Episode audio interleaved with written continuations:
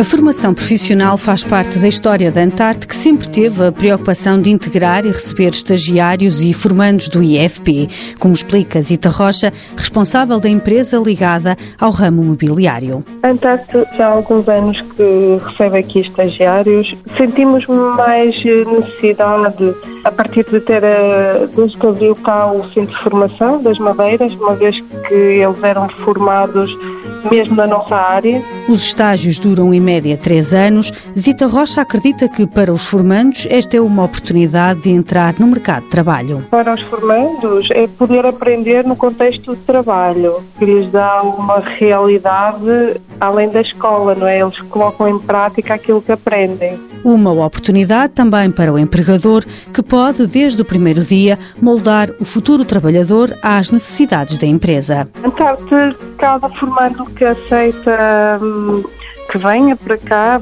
estar cá, empenha-se em que ele obtenha o maior de informação possível e, no caso deles quererem e deles estarem focados em fazer um bom trabalho, achamos que sim, que é, que é positivo.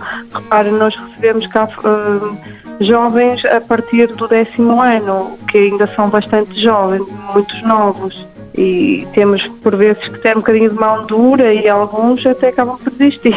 A sede de Antarte, em Paredes, tem cerca de 120 funcionários.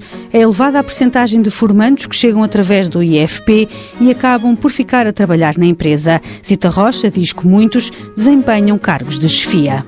Mãos à obra. Uma parceria TSF-IEFP.